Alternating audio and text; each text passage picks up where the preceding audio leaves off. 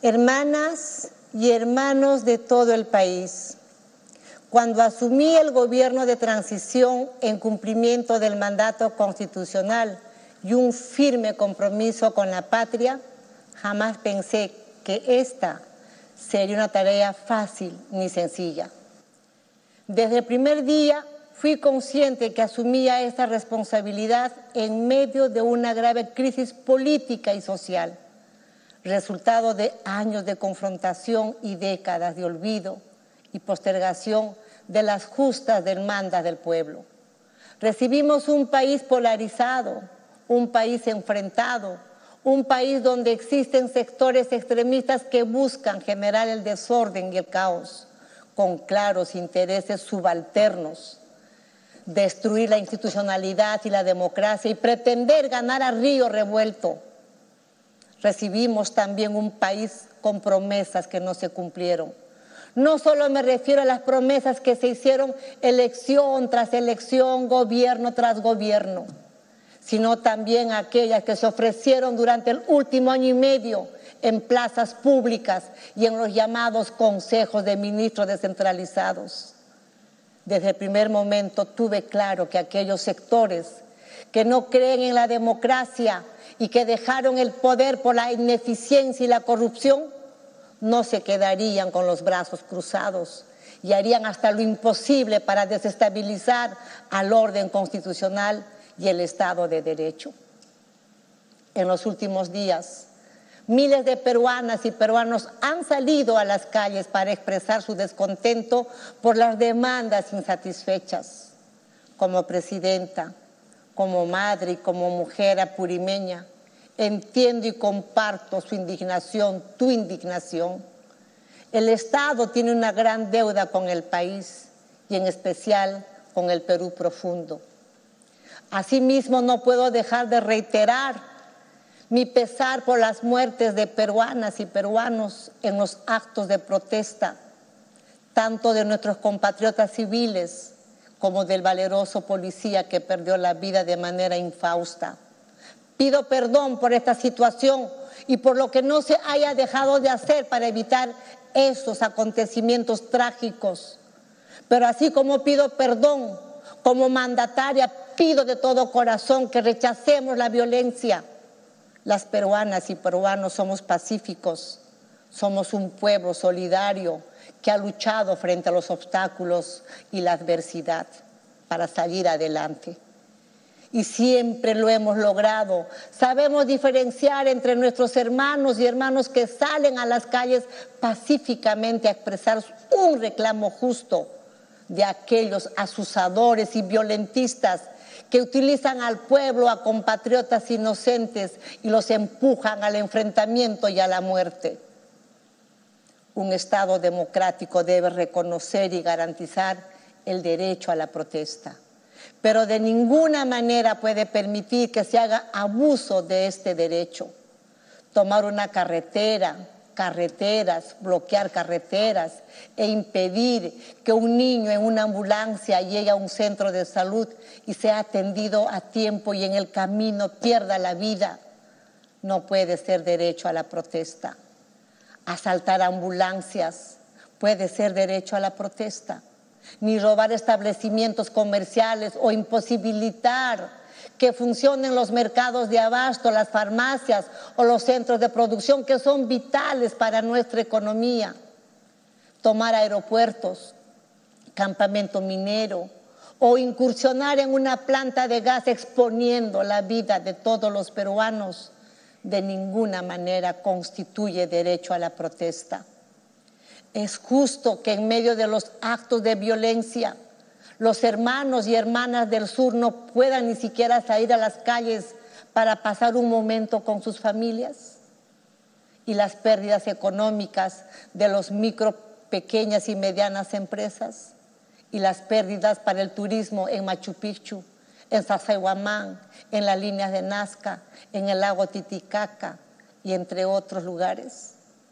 A esta gente que genera odio, que quemaron las casas de congresistas, que han asesinado a un policía, no les ha bastado eso. También han matado animales. ¿Qué culpa tienen los caballos o los perros que han sido arrojados sin ninguna misericordia desde los puentes y cruelmente asesinados. ¿Estamos acaso volviendo a los años de la violencia terrorista, donde se colgaban perros en los postes de luz? Hoy sabemos que un tipo de armas de fuego y municiones habrían ingresado al país por el sur del Perú. Esas son las que podrían haber causado la muerte de nuestros compatriotas. Que se investigue. Sin embargo, debo ser enfática en señalar que ese tipo de municiones no usa nuestra Policía Nacional ni nuestras Fuerzas Armadas. Me dirijo a aquellos dirigentes que dicen ser de izquierda, que por todas las redes sociales cuestionan y repudian el actuar de las fuerzas del orden en el control de las manifestaciones. ¿Por qué con ese mismo ímpetu no condenan todos estos actos de violencia? ¿Por qué no cuestionan la forma y la toma de aeropuertos, el incendio de comisarías, el incendio de poderes del Poder Judicial y del Ministerio Público? ¿Por qué no repudian el saqueo de centros comerciales? perjudicando a hermanas y hermanos, a las pymes, a los pequeños y medianos empresarios. ¿Ustedes justifican esos actos? Sean claros ante el país. Hoy hasta piden mi vacancia para generar caos e incertidumbre. Pregunto a ellos que desde sus oficinas, con una taza de café y aire acondicionado, dirigen y asustan las protestas, ocultan sus rostros y han empezado su campaña electoral. Van a basar su campaña electoral en la agitación, el caos, el engaño, la mentira, la utilización del pueblo y la muerte. ¿O acaso temen esos machistas radicales que una mujer provinciana, una mujer del pueblo pueda hacer bien las cosas? ¿Acaso tienen miedo que una mujer allane el camino para resolver los problemas que no han sido resueltos en más de 200 años con coraje, con eficiencia, con dignidad, con transparencia y con esa lucha frontal contra la corrupción? ¿A eso le tienen miedo? Que quede en los registros de la historia. Que la primera mujer que llegó a la presidencia tuvo la valentía y la fuerza para garantizar una transición democrática, ordenada y libre de corrupción. A ellos les digo que prediquen con el ejemplo, digan la verdad al pueblo peruano, no se valgan de la violencia. La corrupción, hermanas y hermanos, el que ha empobrecido al pueblo peruano es el peor cáncer de la sociedad. Aprendan a conquistar los votos de las personas, de las hermanas y hermanos, con sinceridad, con decencia. Aprendan a hacer política decente y no radical y violentista. Aprendamos a construir un país unido. ¿Hasta cuándo este país va a hablar de blancos, cholos, costeños, serranos, selváticos, ricos, pobres? ¿Acaso no somos peruanos todos? ¿Por qué mirarnos con discriminación, con indiferencia y con recelos? A ti que estás preparando para la próxima campaña electoral, no te aproveches de la situación, no te aproveches de las necesidades del pueblo. Plantéale soluciones a sus demandas más urgentes como son salud, educación, agua potable, agricultura y demás aspectos no resueltos. No te metas con la madre que carga a su guagua en la espalda y la lleva a protestar con demandas políticas. Hermanas, mamitas, Turay, Panay, no te dejes engañar. Mira tu hogar. No necesitas agua, atención médica, educación, para que tus hijos sean profesionales y salgan adelante, que sean con el tiempo presidentes de la República como yo, que vengo de Chaluanca, de ese pueblo pequeño allá en mi querido Aymaraes. Eso es lo que queremos brindarte desde este gobierno, no promesas falsas, no promesas que jamás se cumplan. Hermanas y hermanos de Puno, a ustedes los miro con el corazón en la mano y les digo que una comisión de alto nivel del gobierno ha estado allá en Puno buscando dialogar y las propias autoridades le dicen que no los pueden recibir, señor gobernador regional. ¿Cómo piensa usted atender las necesidades de su pueblo? Un pueblo con los más altos índices de pobreza del país, si no quiere conversar con el Ejecutivo. Tenemos que trabajar juntos para fortalecer la región del Altiplano. Tenemos que garantizar que nuestros niños y nuestras niñas vuelvan a clases con mejor infraestructura y conectividad adecuada. Yo le tiendo mi mano, mi corazón, aunque usted me haya declarado persona no grata. No guardo rencores en mi corazón. Solo tengo voluntad para trabajar de la mano con usted y podamos buscar el desarrollo de nuestra hermana región de Puno. Tenemos que trabajar juntos para fortalecer, por ejemplo, el primer nivel de atención de salud, para generar ese desembalse de las citas que ahí están, mes tras mes. Uno llama y dice, no, de acá de dos meses le daremos la cita. Tenemos que trabajar en los hospitales para que fluya después de tanto tiempo postergadas. La salud no puede seguir esperando. Hay que atender de manera inmediata esas demandas. Hermanos de Puno, Ayacucho, Cusco, Huancavelica, Apurímac. Y ahorita se vienen las heladas, el friaje. Tenemos que trabajar desde ahora, desde ahorita, para dotar los medicamentos, calidad de vida. Tenemos que ver el forraje de los animales que se cubren de nieve, el pastizal y no tienen nada para comer. Desde ahora tenemos que prevenir que ese friaje no maten a tus, a tus animales y se enfermen de neumonía los niños, los ancianos. Desde ahora tenemos que mirar eso. Por eso pido para trabajar en calma y en paz en esas ciudades altoandinas que sí o sí el friaje va a llegar. Trabajemos con responsabilidad y sin revanchismos. Por encima de las ideologías, hagamos por nuestra gente ahora. Hemos recibido a la delegación de la Comisión Interamericana de Derechos Humanos, que ha sido invitada por nuestro gobierno para observar la situación política y social en nuestro país, porque no tenemos nada que ocultar como gobierno. Como gobierno tenemos el deber de velar por la vida y la salud de los 33 millones de peruanos y peruanas.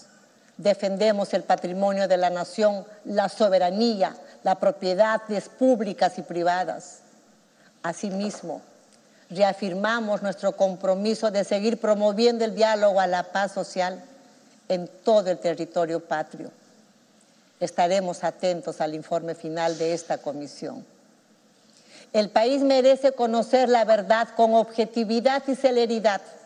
En ese sentido, saludamos las investigaciones que ha emprendido el Ministerio Público Hemos pedido que se investigue para individualizar las responsabilidades y desde el gobierno estamos brindando y lo seguiremos haciendo todo el apoyo para que la verdad llegue a tiempo y todos los peruanos podamos conocer esa verdad. Nosotros, como les consta, nos allanamos a las investigaciones pero ¿qué pasa con los asusadores y con los infiltrados extranjeros? Que se investigue todo. Necesitamos resultados pronto para identificar a los verdaderos responsables de los actos violentos y hacer que la justicia llegue a las familias de los fallecidos.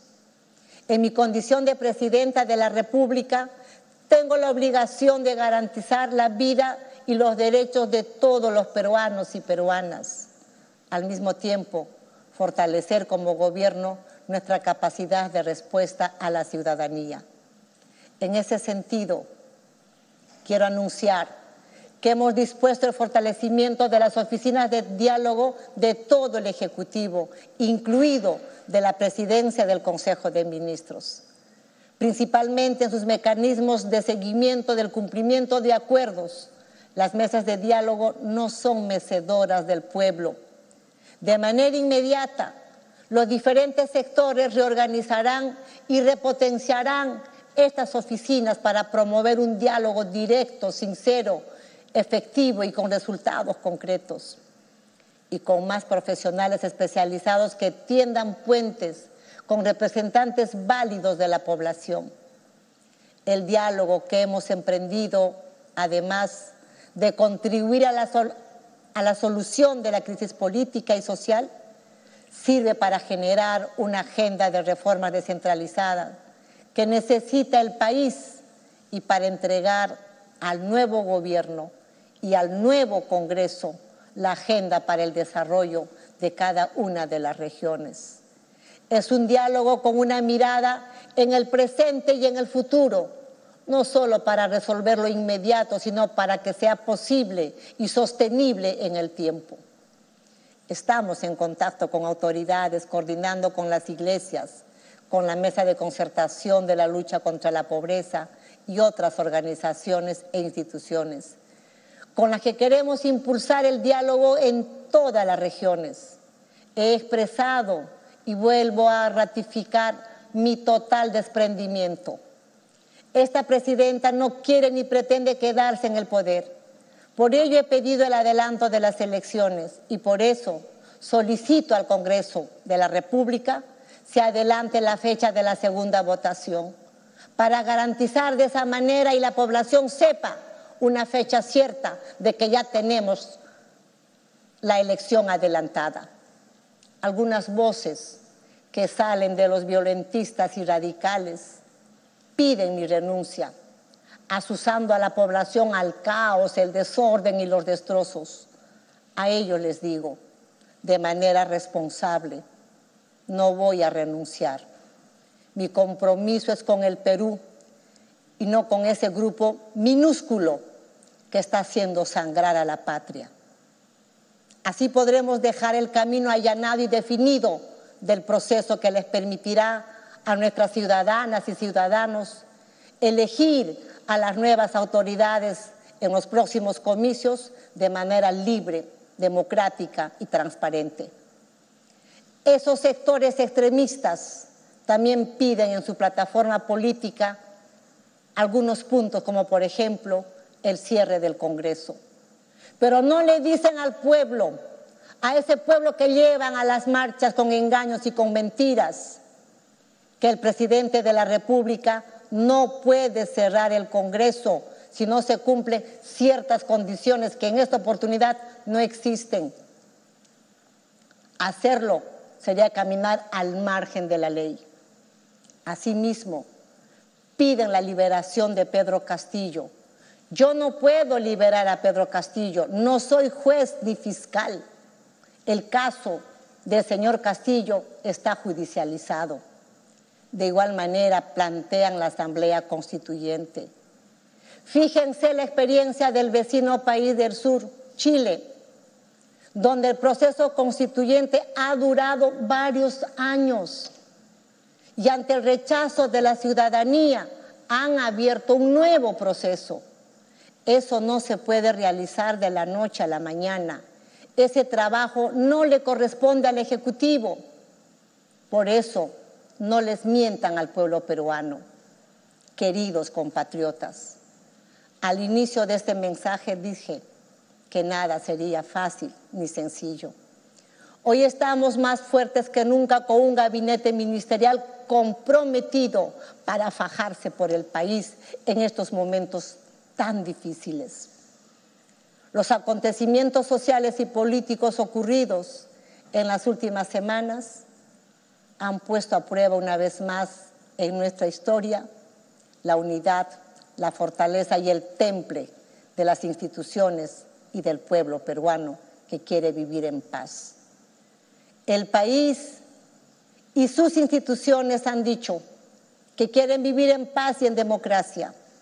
Estoy convencida que esta es una oportunidad histórica que tenemos para garantizar una transición ordenada, democrática, como es nuestro compromiso y sacar adelante a nuestro país.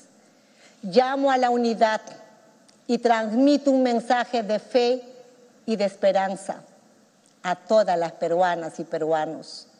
Ya hemos atravesado circunstancias difíciles en el pasado y siempre hemos sabido salir adelante. esta vez no será la excepción. Cuando en la posteridad se recuerde este momento, se dirá que nunca nos rendimos, que estuvimos a la altura de todas y todos y que prevaleció por sobre todo la paz, el diálogo y la férrea voluntad de trabajar juntos por nuestro querido país. Si en algo nos hemos equivocado en el propósito de encontrar la paz y la calma, pido disculpas al pueblo peruano. Sabremos superar y mejorar. Ama Fiñacuicho, su magliata yancasun cusca, ama su aspa, ama Yuyaspa, ama Caspa. Que vive el Perú. Muchas gracias.